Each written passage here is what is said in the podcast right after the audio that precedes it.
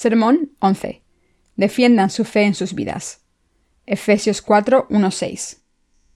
Yo pues, preso en el Señor, os ruego que andéis como es digno de la vocación con que fuisteis llamados, con toda humildad y mansedumbre, soportándoos con paciencia los unos a los otros en amor, solícitos en guardar la unidad del Espíritu en el vínculo de la paz, un cuerpo y un espíritu, como fuisteis también llamados en una misma esperanza de vuestra vocación un Señor, una fe, un bautismo, un Dios y Padre de todos, el cual es sobre todos y por todos y en todos. Acabamos de leer Efesios 4, 1, 6 en la lectura de hoy. El apóstol Pablo dijo aquí, en Efesios 4, 1, Yo pues, preso en el Señor, os ruego que andéis como es digno de la vocación con que fuisteis llamados. Cuando el apóstol Pablo escribió esto, estaba en la cárcel por predicar el Evangelio, y por eso podemos imaginarnos lo deprimido que debía estar en su corazón. Cuando Pablo era libre, podía pasar tiempo con los santos y compartir hermandad siempre que quería. Pero ahora que estaba en la cárcel, no podía hacer lo que quería, y por eso su corazón deseaba predicar el Evangelio aún más. Nosotros también debemos amar el Evangelio del agua y el Espíritu mientras podamos servirlo. Pero aún así, Veo que algunos de nosotros no tenemos ese deseo, y esto me entristece. Temo que cuando llegue la gran tribulación sea imposible servir al Evangelio del agua y el Espíritu. Cuando llegue este momento, sé que lamentaremos no haber servido al Evangelio ahora tan diligentemente como podíamos haberlo hecho. Aunque nuestra devoción y nuestro deseo por el Evangelio será mucho mayor que ahora, cuando llegue ese momento será demasiado tarde. Como dijo el apóstol Pablo, Yo pues, preso en el Señor, os ruego que andéis como es digno de la vocación con que fuisteis llamados. Efesios 4.1. Ahora debemos caminar según la llamada que hemos recibido del Señor. Cuando nos demos cuenta de que el Señor nos ha llamado y salvado, debemos vivir de acuerdo con esta llamada. El apóstol Pablo nos avisó en Efesios 4.1 que debíamos caminar con toda humildad y mansedumbre, soportándoos con paciencia los unos a los otros en amor. Obrar con toda humildad ante Dios es dedicarnos a Él por fe. Como Dios nos ha llamado a salir del poder de la oscuridad, nos ha convertido en sus hijos y nos ha confiado su obra. No tengo ninguna duda de que la obra que estamos haciendo es la obra valiosa de Dios. Las tareas que se nos han confiado a los justos son diferentes las unas de las otras. Todos tenemos una tarea que hacer para llevar a cabo la obra de Dios. Asimismo, si amamos a todos los obreros, seremos humildes. La humildad no se trata de rebajarnos solo exteriormente y fingir ser humildes, sino de amarnos sirviendo al Evangelio del agua y el Espíritu y haciendo la obra que se nos ha confiado con lealtad. Del mismo modo en que Dios nos dijo que caminásemos con humildad y mansedumbre, debemos respetarnos los unos a los otros y cuidarnos. Debemos amar a todos los que están sirviendo al Evangelio del agua y el Espíritu, reconociendo sinceramente que sin su labor sería imposible servir al Señor. Así que ahora todos nosotros debemos amarnos y respetarnos. Pablo habló a menudo de la vida diaria, además de temas espirituales, y su mensaje principal para nosotros es que debemos tratarnos con humildad y mansedumbre. Entre los que ahora estamos sirviendo al Evangelio del agua y el Espíritu, ¿Hay alguien que sea más valioso a los ojos de Dios? No, todos los que hemos recibido la remisión de los pecados, debemos nuestra fe y obramos para predicar el Evangelio, somos valiosos a los ojos de Dios sin importar el cargo que tengamos en la Iglesia. Nadie es más valioso que estos santos. Todos los que estamos sirviendo a la justicia de Dios somos sus obreros preciados. Cuando Dios nos dijo que caminásemos con toda humildad y mansedumbre, nos estaba enseñando a amarnos los unos a los otros. La verdadera mansedumbre no consiste en mirar las debilidades de los demás y juzgarlas y condenarlas. En realidad consiste en amar a los demás por servir al Evangelio a pesar de las debilidades. En otras palabras, Dios nos está enseñando a entender las debilidades de los demás y compartir hermandad con los demás libremente con amor. Desde la cárcel, el apóstol Pablo les dijo a los santos en la iglesia de Éfeso, Caminad con toda humildad y mansedumbre, Si de verdad creéis en el Evangelio del agua y el Espíritu, no os maltratéis. Los obreros de la justicia que viven en la Iglesia de Dios son muy mansos. Pero hay cierto orden en la Iglesia de Dios que puede ser difícil de comprender desde un punto de vista humano. Así que debido a este orden espiritual en la Iglesia de Dios, los que son débiles física y espiritualmente son los más respetados en la Iglesia. Dentro de la Iglesia de Dios, los santos más débiles con más faltas reciben más atención de sus predecesores de la fe. Todo se debe a la palabra de Dios y a la obra del Espíritu Santo, por lo que los santos débiles son protegidos y cuidados en la Iglesia de Dios. Si ven las debilidades de un hermano santo y les parece una persona inútil, deben poder ver lo valioso que es este santo a los ojos de Dios. Los que tienen estos ojos espirituales están bendecidos. Todos hemos recibido la remisión de los pecados de Dios y por eso somos indispensables los unos para los otros. Si no aprecian la importancia de los obreros y los santos de Dios y no perdonan sus fallos, serán reprendidos por el Señor.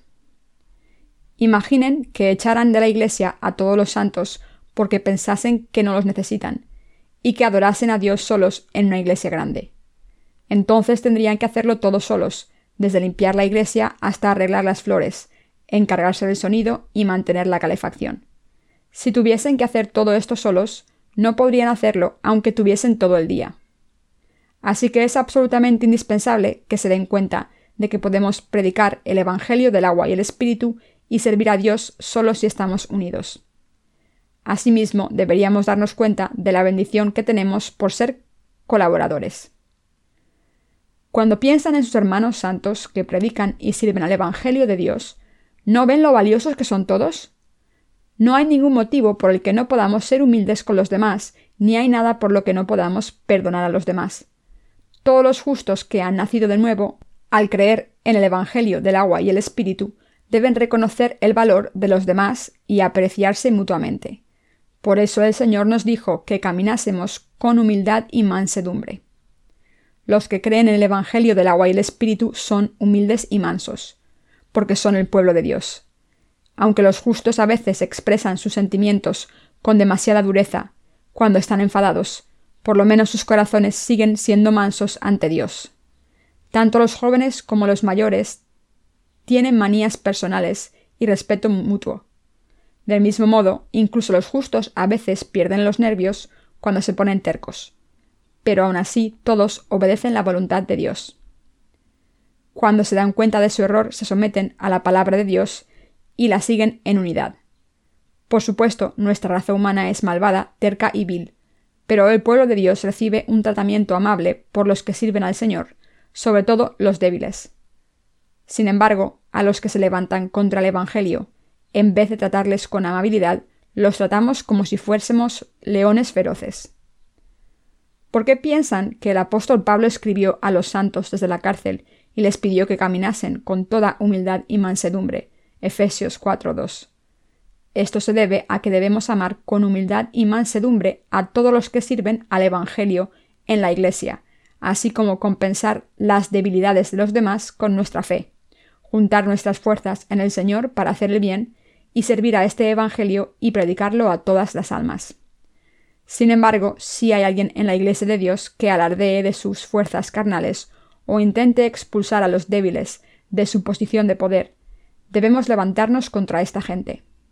De hecho, en la Iglesia de Dios es completamente irrelevante la educación o el nivel social de las personas. Dios utiliza a los que obedecen la palabra de Dios por fe como sus instrumentos valiosos cuando entran en la Iglesia de Dios, deben amar a sus hermanos santos en Cristo sin tener en cuenta su nivel social o cargo en la Iglesia. Sin embargo, hay gente en la Iglesia de Dios que intenta mandar a todo el mundo, incluso a los que no han nacido de nuevo. Estas personas deben darse cuenta de durante cuánto tiempo los justos hemos tenido que tolerar a los pecadores. Incluso ahora los justos están dedicando todos sus esfuerzos a predicar el Evangelio del agua y el Espíritu a los pecadores. Sin embargo, la naturaleza de un pecador le hace intentar destruir a los demás, tanto en cuerpo como en espíritu. Dicho de otra manera, el objetivo principal de todo pecador es esclavizar a los demás y destruirlos espiritualmente. Por eso hay una gran diferencia entre el fruto de los nacidos de nuevo y el fruto de los que no han nacido de nuevo. Por supuesto que es cierto que incluso los nacidos de nuevo sucumben a sus debilidades carnales. Sin embargo, los justos todavía se aman, se tratan con amabilidad y viven según el orden espiritual. Cuando los justos se cansan, se confortan y se ayudan los unos a los otros de cualquier manera posible. A veces parten el pan juntos y otras veces se toman un té juntos. Cuando sus fuerzas son renovadas, vuelven a su trabajo para hacer la obra de Dios. Sin embargo, hay algunas personas que se enfadan y saltan sin motivo de vez en cuando. Pero incluso cuando esto ocurre, debemos intentar entendernos, resolver los malentendidos, admitir nuestros fallos y reconciliarnos en Cristo. Cuando vemos en nosotros fallos que no veíamos antes, debemos admitirlos ante Dios, disculparnos a los que hayamos herido y tolerar nuestros fallos en el amor de Dios. Así es como los justos deben vivir, ya que esta es la base de la vida de fe para convertirnos en un solo cuerpo unidos en la misma fe y en la justicia del Señor. Incluso entre los justos hay algunos que lideran y otros que obedecen. Pero esto no significa que todas las ovejas obedezcan al líder. De hecho, hay muchas ovejas en la Iglesia de Dios que son tercas. Sin embargo, los predecesores de la fe toleran a los miembros más débiles pacientemente y admiten sus fallos cuando se dan cuenta de ellos. A veces, incluso los santos más débiles se dan cuenta de sus fallos y humillan sus corazones para aceptar el liderazgo de sus predecesores de la fe. Así es como hemos llegado a estar unidos en un solo corazón por nuestra fe en el Señor.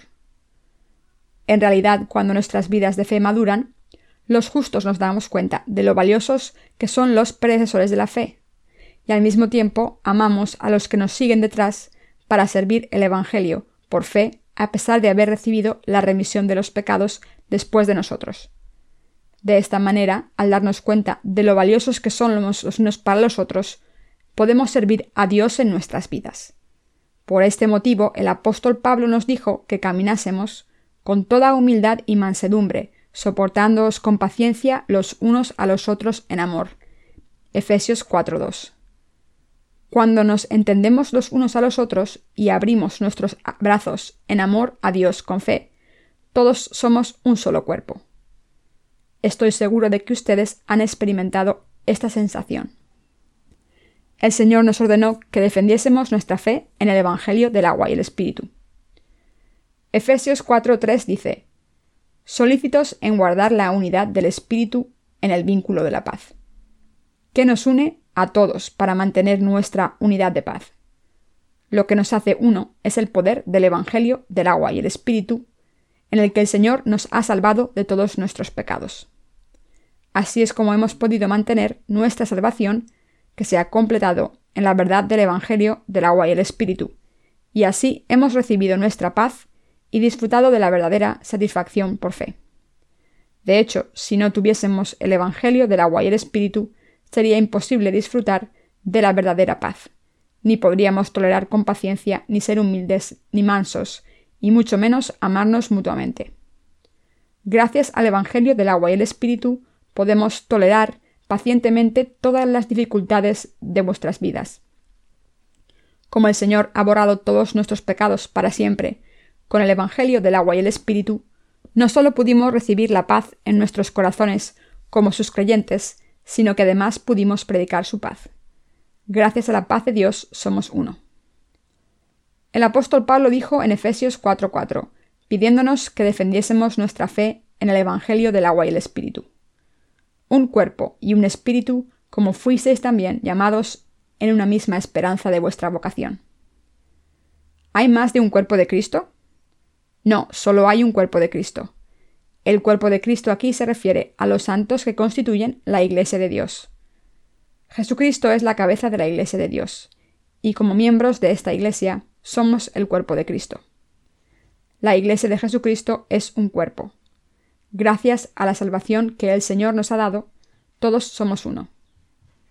Asimismo, hay un espíritu, como Pablo dijo, un cuerpo y un espíritu, como fuisteis llamados también en una misma esperanza de vuestra vocación. Efesios 4:4. Jesucristo nos ha salvado a través del Evangelio del agua y el Espíritu, y ha sellado nuestros corazones con el Espíritu Santo. En otras palabras, Dios ha sellado con el Espíritu Santo todos los corazones que han recibido la remisión de los pecados al creer en el Evangelio del agua y el Espíritu. Y el Espíritu Santo, a su vez, nos ha hecho vivir en una esperanza. En resumen, Dios nos ha bendecido para estar unidos en una esperanza de entrar en su reino. Entonces Pablo siguió diciendo en Efesios 4, 5, 6, Un Señor, una fe, un bautismo, un Dios y Padre de todos, el cual es sobre todos y por todos y en todos. De hecho, solo hay un Señor, y este Señor que nos ha salvado de todos nuestros pecados es Jesucristo. Si Jesucristo no nos hubiese salvado de todos nuestros pecados a través del Evangelio de salvación, cumplido con su sangre y su agua, entonces nunca habríamos sido librados de nuestros pecados. Por tanto, como dice la Biblia, hay un Señor, una fe y un bautismo. Del mismo modo en que solo hay un Señor que nos ha salvado, solo hay una fe por la que todos hemos alcanzado nuestra salvación, porque todos creemos en el mismo Señor a través del mismo Evangelio. Esta fe la comparten todos los santos que viven en la Iglesia de Dios. También hay un solo bautismo que Jesús recibió por nosotros. ¿Hay algún otro bautismo que Jesucristo haya recibido para cargar con nuestros pecados? ¿O acaso tomó todos nuestros pecados de otra manera que no fuese su bautismo? No, la única manera fue el bautismo que recibió de Juan el Bautista. Por tanto, solo hay un bautismo que ha borrado todos nuestros pecados. Como Jesús cargó con todos nuestros pecados cuando fue bautizado, nuestros pecados fueron pasados a Jesús. ¿Alguna vez han desatascado una tubería? Cuando estaba predicando en Changwon City, la tubería del balcón trasero de la iglesia se embozó y causó tantos problemas que tuve que llamar a un fontanero para que la desatascara. La iglesia estaba situada en el segundo piso de un edificio y en el piso de arriba había un instituto privado. Este instituto arrojaba muchos desperdicios por la tubería y por eso se acabó embozando. Estaba tan atascada que no la pude desatascar yo. Y por eso tuve que llamar al fontanero. Pero incluso el fontanero tuvo problemas para desatascarla. Al principio me iba a cobrar 30 dólares por el servicio, pero enseguida me pidió más por la mala condición en la que estaba la tubería. Así que le ofrecí 50 dólares y la tubería fue desatascada en menos de un minuto. Me alegró mucho librarme de ese problema. Debemos escuchar constantemente la palabra del Evangelio que nos enseña que Jesús aceptó todos nuestros pecados y los borró al ser bautizado por Juan el Bautista. Cuando escuchamos esta palabra sobre el bautismo de Jesús, nuestros corazones se desatascan de toda la suciedad que nos embozaba. Nuestros corazones pueden compartir hermandad libremente, del mismo modo en que el agua fluye libremente cuando una tubería se desatasca. ¿A través de qué pueden nuestros corazones compartir hermandad? A través de nuestra fe común en el bautismo de Jesús. Cuando nos decidimos los unos a los otros que nuestros pecados han sido pasados a Jesús, a través de su bautismo podemos compartir hermandad los unos con los otros con amor y paz.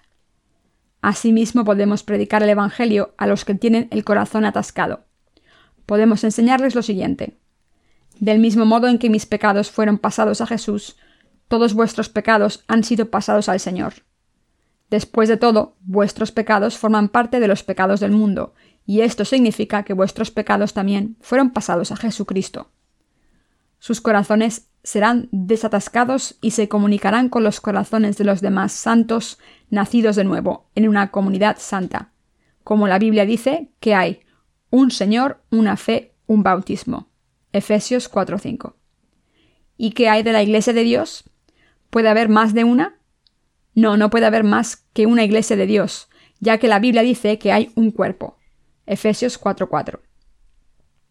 El que haya solo un Señor y Dios significa que como creemos en Jesucristo, que vino al mundo como nuestro Salvador, en obediencia a la voluntad del Padre, cargó con nuestros pecados a través de su bautismo y murió en la cruz en nuestro lugar, solo hay un Señor y un Dios para nosotros. Aunque la gente adora a muchos dioses en este mundo, el Creador divino, que hizo el universo y todo lo que hay en él al tiempo en que nos salvó, es el único Dios verdadero. Cuando decimos que este Dios es nuestro Dios, lo hacemos conociendo la premisa de que es bueno y está lleno de amor. La Biblia también dice que nuestro Señor es el Padre de todos. Efesios 4:6. ¿Quién creó todo en el universo, tanto lo visible como lo invisible? Dios creó todas las cosas. Dios Padre está por encima de todo como creador absoluto. No es un ser bajo como sus criaturas, sino que es nuestro Creador que está más exaltado que nadie, nuestro Salvador y nuestro Dios, porque Él creó el universo y todo lo que hay en él. Pablo también dijo en Efesios 4:6 que nuestro Dios es a través de todo. Cuando Dios creó el universo y todo lo que hay en él, el hombre no era más que una criatura humilde ante Dios.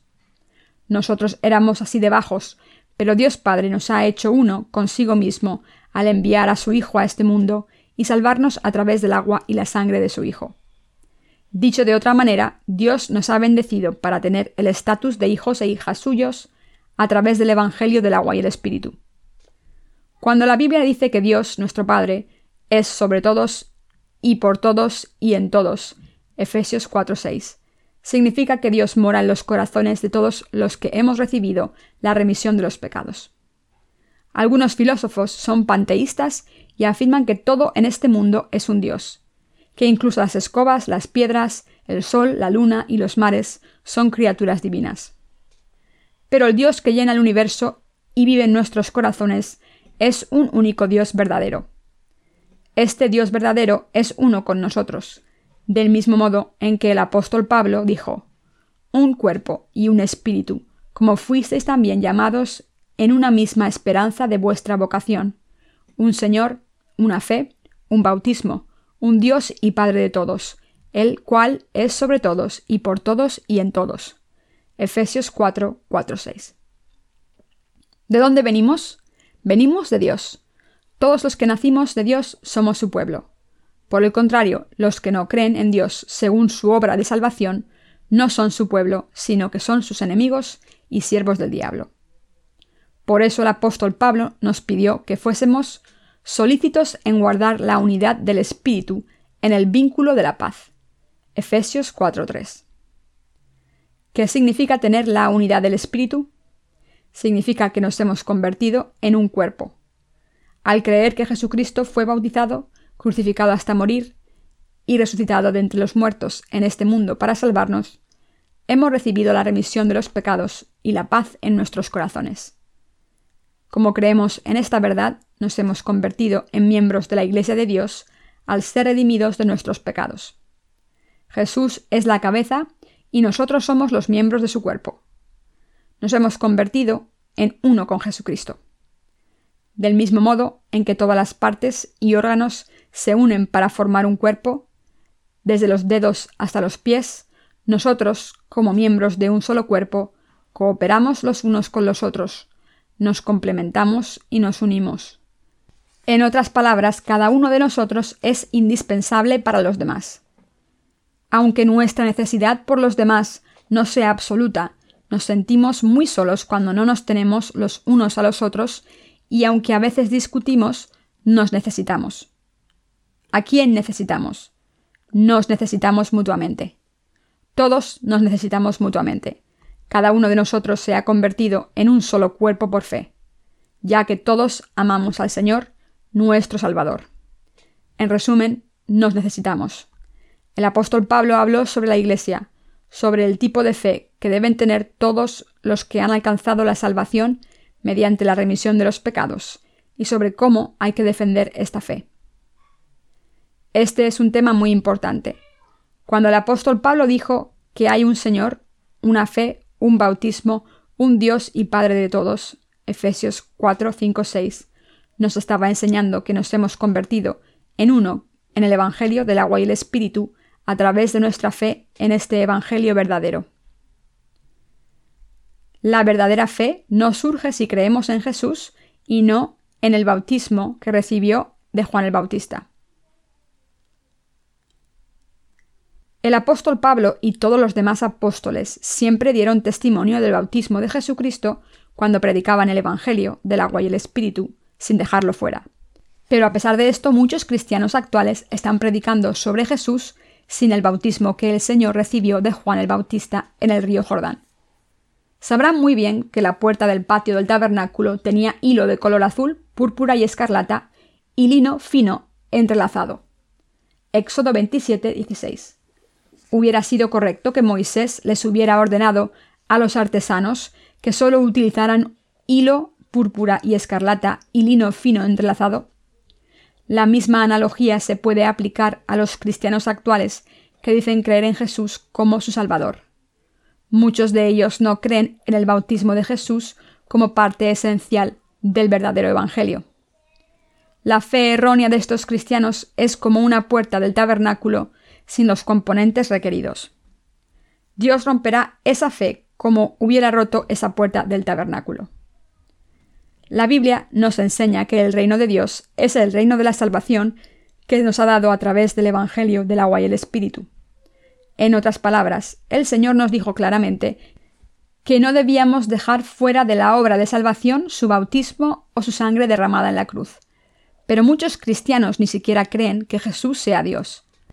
Toda esta gente no es más que practicante de la religión.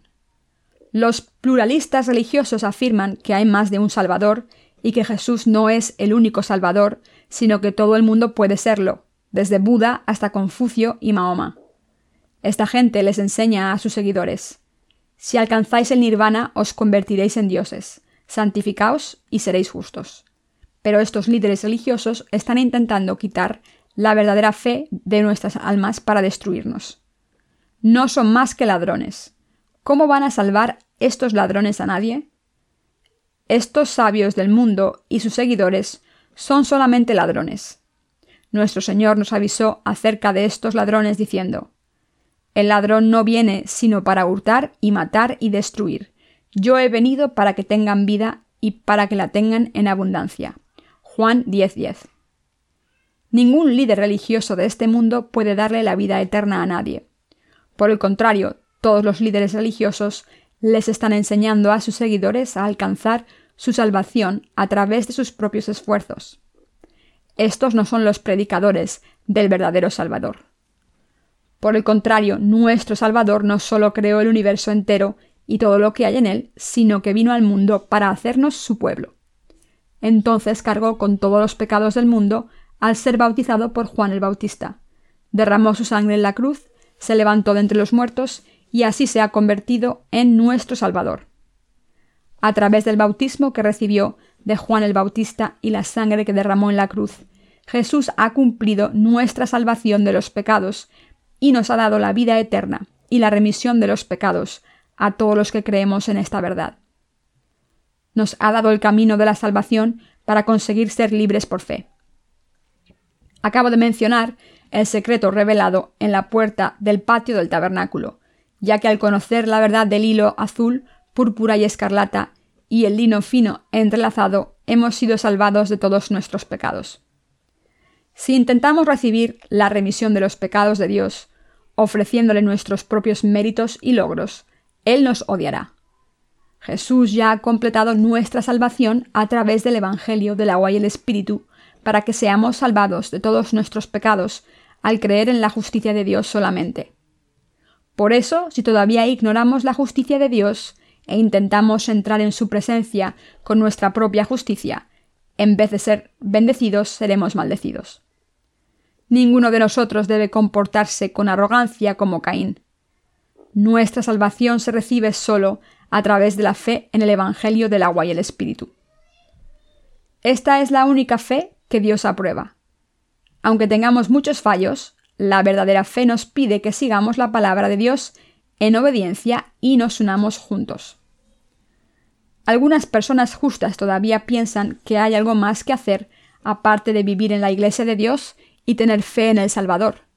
Pero no hay nada más que hacer aparte de tener fe en la palabra de Dios, y la única verdadera fe es la fe en la justicia de Dios. ¿Y ustedes? ¿En quién creen? ¿En qué creen? ¿En qué tienen fe? Nosotros tenemos fe en Dios y en el Evangelio del agua y el Espíritu. Para salvarnos de nuestros pecados, el Señor vino al mundo encarnado en un hombre. Fue bautizado, murió en la cruz y se levantó de entre los muertos. Así nos ha salvado a todos los que creemos en el Evangelio del agua y el Espíritu, según su voluntad. Por eso hemos sido librados de nuestros pecados al creer que nuestro Señor los ha borrado al venir al mundo. Ser bautizado por Juan el Bautista, morir en la cruz y levantarse de entre los muertos. Al creer en el bautismo del Señor y su sangre derramada en la cruz, no solo somos librados de nuestros pecados, sino que también nos libramos de la condena. No hay otro Evangelio, además de este Evangelio del agua y el Espíritu, ni puede haber ninguna otra salvación por creer en otro Evangelio. Hace algún tiempo recibí un correo electrónico desde Costa Rica. El remitente me dijo que conocía a cierto pastor evangélico que había ido a su país a predicar el Evangelio en 1986 y que las enseñanzas de este pastor eran casi idénticas a las nuestras. Entonces nos dio su propia opinión y afirmó que el Evangelio que nosotros predicábamos era incorrecto. Puede que escuchase las enseñanzas de un evangélico que solo dicen que una persona se hace justa si cree en Jesús, pero sin explicar cómo Jesús ha borrado nuestros pecados. Pero deben darse cuenta de que estos evangélicos no creen en el bautismo de Jesús y su fe es demasiado superficial. Por cierto, este hombre de Costa Rica creía que Jesús cargó con los pecados del mundo justo después de ser crucificado hasta morir, cuando Dios Padre le abandonó durante tres horas mientras oscurecía. Por supuesto que las creencias de este hombre eran completamente falsas, pero en vez de borrar su correo decidí guardarlo como instrumento para dar testimonio de la verdad. Mis queridos hermanos, Dios odia a la gente que no cree en su justicia completamente o que no cree en absoluto como está escrito, pero por cuanto eres tibio y no frío ni caliente, te vomitaré de mi boca. Apocalipsis 3:16. Dios vomita a esta gente. Si alguien dice que el Evangelio del agua y el Espíritu es tan correcto como el Evangelio de la sangre, la fe de esta persona es falsa. La verdadera fe no puede creer en más de un Evangelio, porque la Biblia dice que hay un Señor, una fe, un bautismo. Efesios 4:5. ¿Por qué dijo el apóstol Pablo específicamente que hay un bautismo? Porque todos nuestros pecados fueron pasados a Jesús a través del bautismo que recibió de Juan el Bautista. Jesús pudo morir en la cruz por nosotros porque había cargado con todos los pecados en el río Jordán, el río de la muerte, al ser bautizado por Juan el Bautista. Si Juan el Bautista no hubiese pasado los pecados del mundo a Jesús a través del bautismo, Jesús no tendría que haber muerto en la cruz. Por tanto, si Jesús no hubiese sido bautizado por Juan el Bautista, su muerte habría sido en vano. Del mismo modo en que no podemos obtener ningún resultado si no entendemos el proceso para obtener el resultado, mientras los cristianos de hoy en día siguen sin conocer el bautismo de Jesús, la sangre derramada en la cruz es irrelevante. Así que siempre hago hincapié en el bautismo de Jesús. Jesús aceptó todos los pecados del mundo al ser bautizado por Juan el Bautista. Jesús cargó con todos nuestros pecados al ser bautizado por Juan el Bautista. Después llevó esos pecados hasta la cruz y murió en ella. Ahora, como Jesús ha resucitado, está sentado a la derecha de Dios Padre. Así es como Jesús se ha convertido en nuestro Salvador. Se ha convertido en nuestro verdadero Salvador, que da testimonio de nuestra salvación porque está vivo para cargar con todos nuestros pecados al ser bautizado, Jesús nació en este mundo, encarnado en un hombre, para nuestra salvación. Como Jesús fue bautizado para cumplir este objetivo, convertido en un hombre, pudo morir en la cruz, levantarse de entre los muertos y convertirse en nuestro Salvador, de acuerdo con el plan de Dios Padre. Jesús planeó hacer esta obra de salvación antes de llevarla a cabo, y la implementó de acuerdo con su plan nos había prometido venir al mundo como semilla de una mujer. Génesis 3.15, Isaías 7.14. Y como prometió, vino al mundo encarnado a través de la Virgen María. Cargó con los pecados del mundo al ser bautizado y derramó su sangre hasta morir en la cruz. Por eso, como nos prometió, Dios fue bautizado por Juan el Bautista, derramó su sangre hasta morir, se levantó de entre los muertos y ahora está vivo para siempre. Como Jesús está vivo, ahora, todo lo que hizo por nosotros es real y efectivo para siempre. y se ha convertido en nuestro verdadero Salvador. Del mismo modo en que el apóstol Pablo dijo que hay un Señor, solo hay un Salvador para nosotros. Por eso solo Jesús pudo salvarnos de todos nuestros pecados. ¿Hay algún pecado en sus corazones? No, no tienen pecados. ¿Desaparecieron todos sus pecados al creer solo en la sangre de Jesús? No, todos sus pecados fueron borrados al creer en el bautismo que Jesús recibió de Juan el Bautista y la sangre derramada en la cruz. Solo a través de esta fe en el bautismo y la sangre de Jesús pudimos borrar todos nuestros pecados. Incluso ahora solo hay una fe y un evangelio que pueden librar a todo el mundo de sus pecados, no dos, y este evangelio es el verdadero evangelio del agua y el espíritu. ¿Y ustedes? ¿Tienen el evangelio del agua y el espíritu que les puede salvar de todos sus pecados? ¿Es su fe diferente a la nuestra? Si su fe es diferente a la nuestra, esto quiere decir que se han colado en la iglesia de Dios sin la fe correcta. ¿Qué fe se levanta contra la justicia de Dios? ¿Quién puede describirse como una persona que se ha colado en Cristo?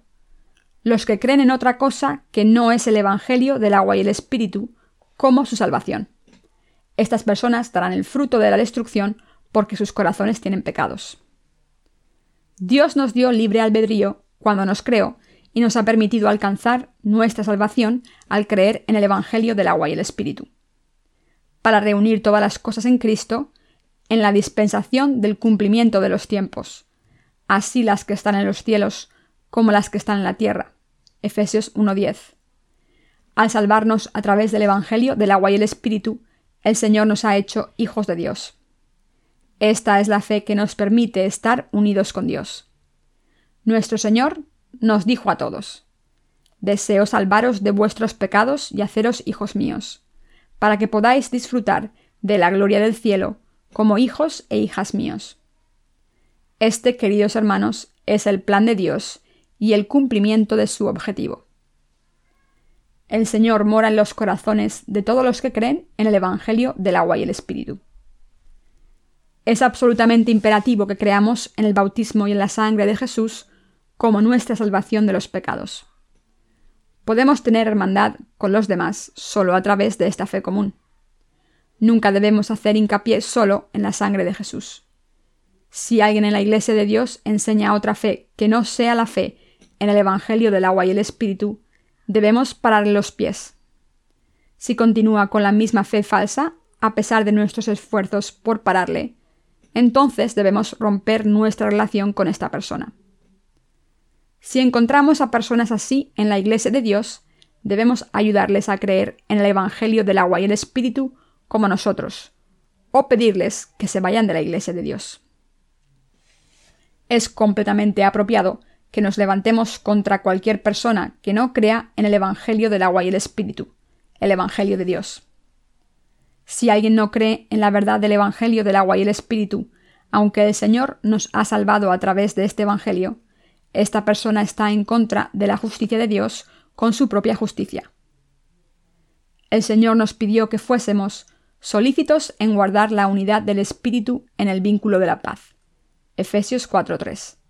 Así que no podemos quedarnos de brazos cruzados si alguien en la Iglesia de Dios no obedece este mandamiento y atormenta a sus hermanos santos, insistiendo en que ha sido salvado por creer en Jesús de cualquier manera. Debemos encontrar a estos cristianos confusos y enseñarles a mantenerse firmes en el Evangelio del agua y el Espíritu. Si no nos obedecen hasta el final, deberemos expulsarlos de la Iglesia de Dios aunque nos duela. Como hay tanta gente en la actualidad que no conoce la verdad del Evangelio del agua y el Espíritu, ni siquiera sabe quién ha sido salvado y quién no. Por tanto, es crucial que dibujemos una frontera de fe entre el Evangelio del agua y el Espíritu y demos testimonio a todo el mundo de que la salvación solo se puede alcanzar dentro de esta frontera. Quien quiera entrar en esta frontera de salvación de Dios debe pasar por la puerta del Evangelio del agua y el Espíritu por fe. Quien no entre por esta puerta no puede ser salvado. Todos debemos creer en esta ley de Dios y practicarla por fe. Mientras vivimos con esta fe, debemos dejar constancia de todo testimonio de salvación y experiencia de fe para ver si son ciertos o no. Hay muchas personas entre nosotros que ni son uno de nosotros ni comparten la fe común en el Evangelio del agua y el Espíritu. Y esta gente provoca mucha maldad. Hemos visto a mucha gente así. Por eso es necesario dejar constancia de sus testimonios para verificarlos. Aunque podemos tolerar cualquier debilidad carnal, no podemos ignorar a los que tienen una fe ambigua en el Evangelio del agua y el Espíritu. Es absolutamente indispensable que les enseñemos a creer firmemente en el verdadero Evangelio, uno por uno, o que expongamos su falsedad. Solo entonces podremos caminar con Cristo firmemente, los que creemos en el Evangelio del agua y el Espíritu. Todo el mundo en la Iglesia de Dios debe vivir por la misma fe en el verdadero Evangelio, y por tanto quien no tenga fe en el Evangelio del agua y el Espíritu no podrá evitar rechazar la justicia de Dios. Si hay gente así en la Iglesia de Dios que no cree en su Evangelio del agua y el Espíritu, debemos echarle de la Iglesia de Dios o hacerle tener la misma fe que la nuestra, sea quien sea esa persona. No debemos tolerar a las personas que se han colado en la Iglesia de Dios sin creer en el Evangelio del agua y el Espíritu. Por el contrario, debemos hacer todo lo posible para impedir que esta gente entre en la Iglesia de Dios. El apóstol Pablo nos pidió que fuésemos solícitos en guardar la unidad del Espíritu en el vínculo de la paz. Efesios 4.3. ¿Qué nos dijo que guardásemos el apóstol Pablo? nos dijo que guardásemos la fe en el Evangelio del agua y el Espíritu nada más. Dios nos está enseñando aquí a creer en el Evangelio del agua y el Espíritu y a defender esta fe nuestra. Algunos de ustedes se preguntarán, ¿dónde dijo el apóstol Pablo en este pasaje que no debemos defender el Evangelio del agua y el Espíritu? Aquí no se menciona el agua o el bautismo del Señor. Pero no estoy hablando del Evangelio, del agua y el Espíritu según mi propia interpretación, sino que Dios mismo está hablando de este Evangelio. ¿Se encuentra el Evangelio del agua y el Espíritu en la Biblia? Sí, está en todas las escrituras. El Evangelio del agua y el Espíritu no es algo que yo defienda cuando me es conveniente. La gente está ciega espiritualmente y por eso no puede entender este verdadero Evangelio aunque lo vea. Cuando miramos nuestra sociedad vemos que se sostiene mediante las leyes. Del mismo modo, en la Iglesia de Dios también hay una ley que sostiene su Iglesia. Asimismo, como la ley de Dios es diferente de cualquier sistema de leyes humano, siempre está en efecto. Aunque Dios tolera todas nuestras debilidades y es paciente con nosotros, hay una cosa que Dios no tolera. Esta cosa es aceptar cualquier otro evangelio que no sea el evangelio del agua y el espíritu.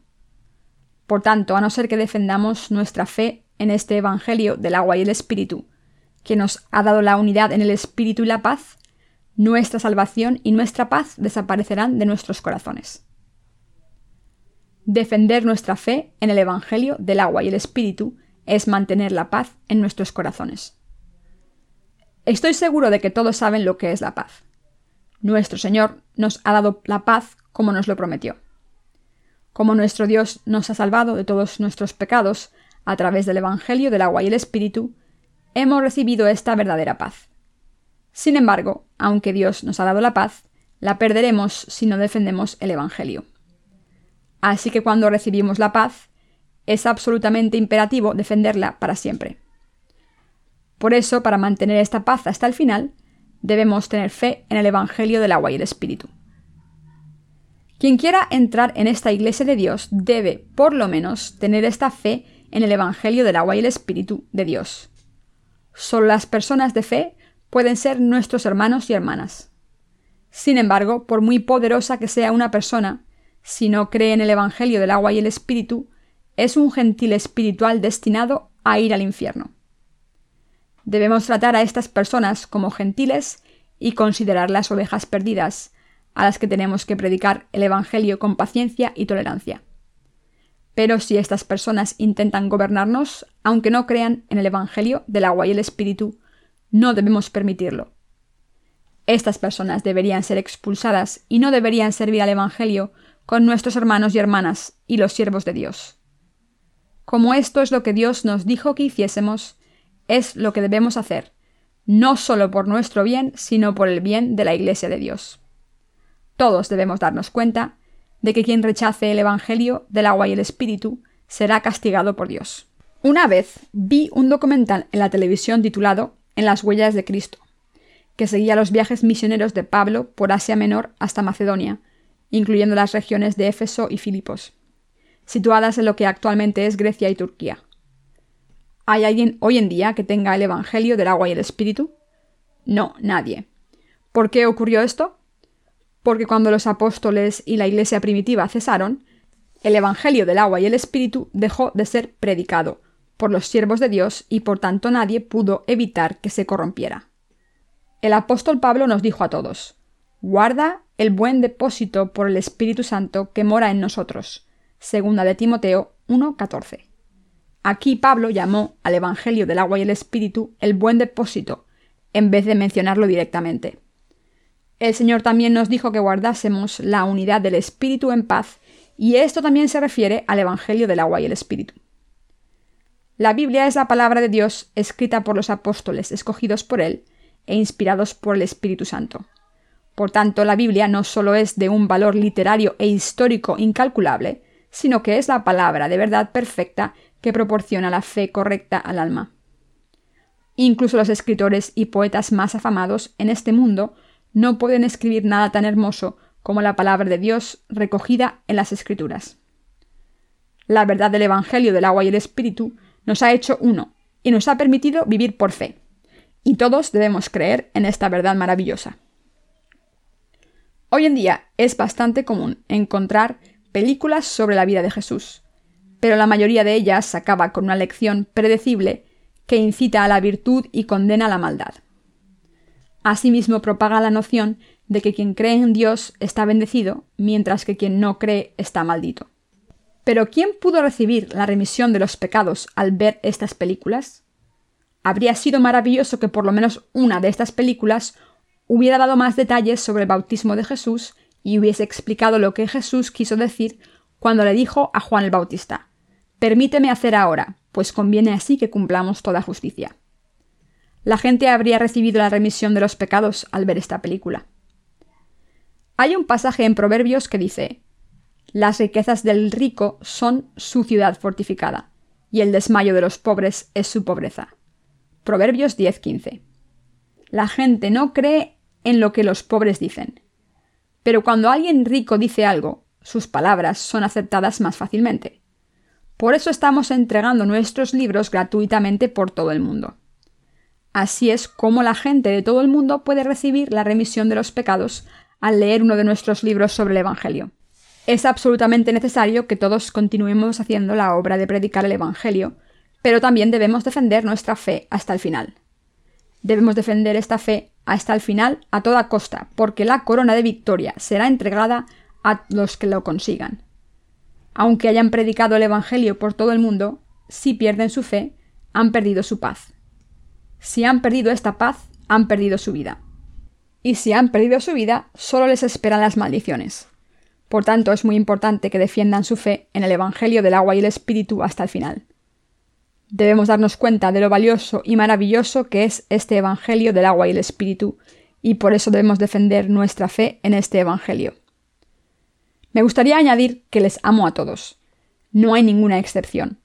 No solo les amo a ustedes, los que están aquí presentes, sino también a todos nuestros ministros y santos de la Iglesia de Dios por todo el mundo, e incluso a los que están fuera de la Iglesia. De hecho, como amamos a las almas perdidas, nos preocupamos por ellas y a veces nos frustramos por su terquedad.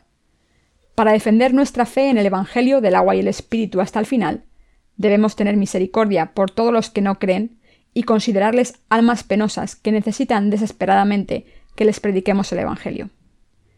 Al mismo tiempo necesitamos la fe que nos ayude a enfrentarnos a cualquier persona que se haya colado en la Iglesia de Dios con un falso Evangelio. ¿Creen sin dudar que hay un Señor, una fe y un bautismo del mismo modo en que el apóstol Pablo nos lo enseñó en el pasaje de las Escrituras de hoy? De hecho, todos los que aquí estamos reunidos lo creemos porque tenemos fe en el Evangelio del agua y el Espíritu. Debemos creer en el Evangelio del agua y el Espíritu y defender esta fe hasta el fin del mundo. Hemos pasado algún tiempo hoy reflexionando acerca de la fe que Pablo nos enseñó. Hemos visto en el pasaje de las Escrituras de hoy que el apóstol Pablo solo predicó el Evangelio del agua y el Espíritu. Este Evangelio proclama el bautismo y la sangre de Jesús. El apóstol Pablo predicó la palabra de Dios basándose en este Evangelio del agua y el Espíritu. Además, este Evangelio es la verdad de salvación que Jesús nos ha dado personalmente. Jesús dijo que nadie puede ver el reino de Dios ni entrar en él si no ha nacido de nuevo por el agua y el Espíritu. Juan 3.5. De esta manera, el Evangelio del agua y el Espíritu que el Señor nos ha enseñado está en la palabra de Dios. ¿Cómo puede alguien decir que ha recibido la remisión de los pecados sin creer en este genuino Evangelio del agua y el Espíritu? Si pensamos que hay alrededor de 1.500 millones de cristianos en el mundo, más de 1.499 millones creen en Jesús sin entender el Evangelio del agua y el Espíritu. Como estos cristianos confusos no creen en el Evangelio del agua y el Espíritu, no han sido salvados de sus pecados. No estoy diciendo esto porque seamos muy selectivos, sino porque Dios ha decretado que solo se puede entrar en su reino si se ha nacido del agua y el Espíritu. Y estoy aplicando esta ley de salvación a los cristianos actuales. Solo cuando aplicamos la ley de salvación de manera concreta podemos diferenciar a los que han sido salvados de los que se hacen llamar cristianos y utilizan el nombre del Señor al tiempo en que dicen creer en Jesús sin la verdadera fe en el Evangelio del agua y el Espíritu. Después de todo, el Señor mismo dijo, Porque muchos son llamados y pocos escogidos. Mateo 22, 14. Esto significa que aunque cualquier persona puede creer en Jesús, no todo el que utilice su nombre puede recibir la salvación. ¿En quién nos escogió Dios? Nos escogió en Jesucristo.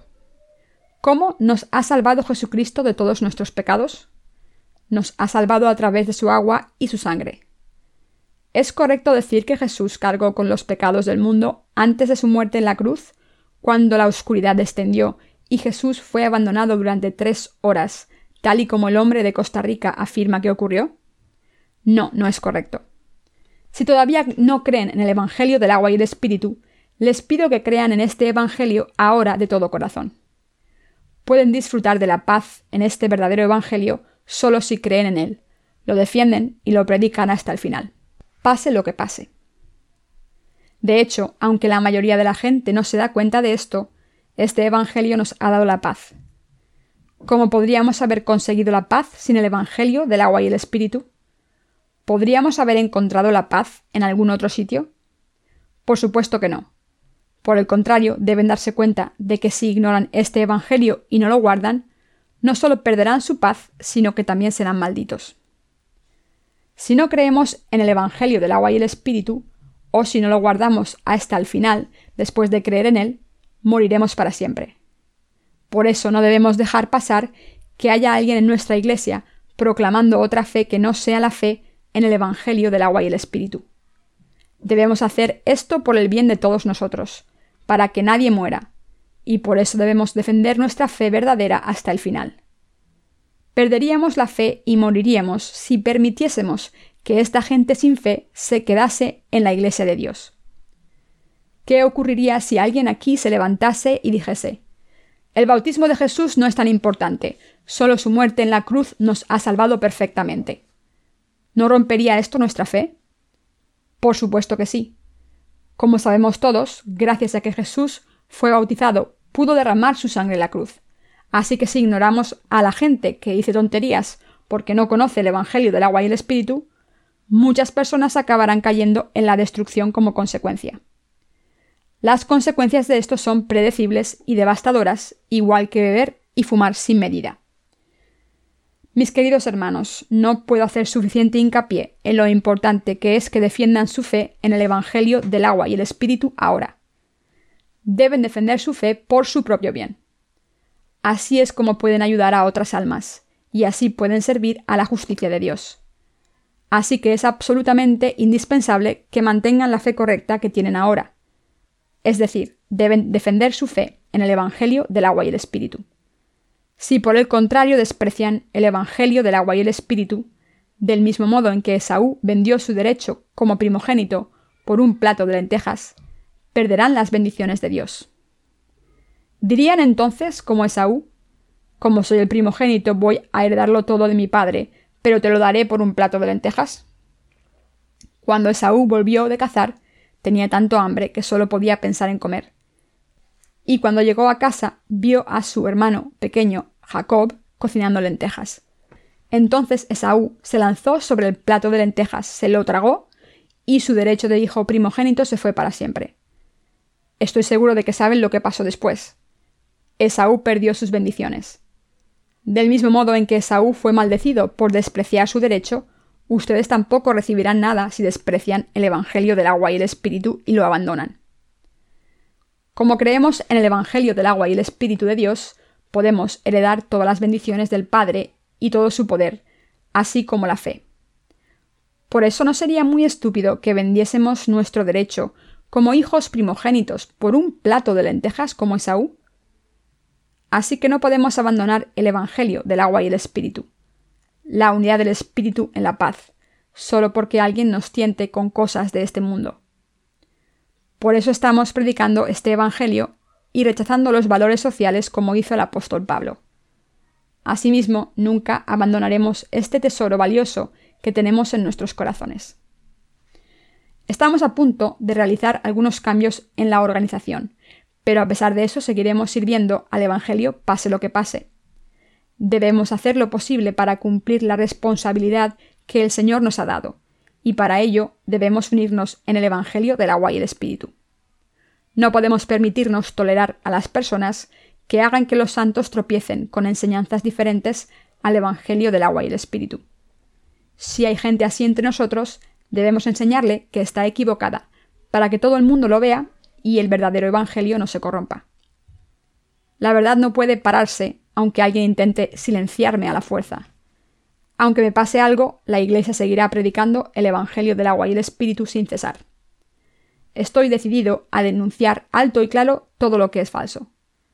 Del mismo modo en que una llama grande se encendió en la iglesia de Jerusalén cuando Santiago fue martirizado, creo que cuando pasemos por tribulaciones, nuestra fe se reforzará aún más y el Evangelio obrará de manera espectacular. Así que démosle gracias a Dios, defendamos el Evangelio del agua y el Espíritu hasta el final y hagamos la obra del Evangelio unidos por esta fe común.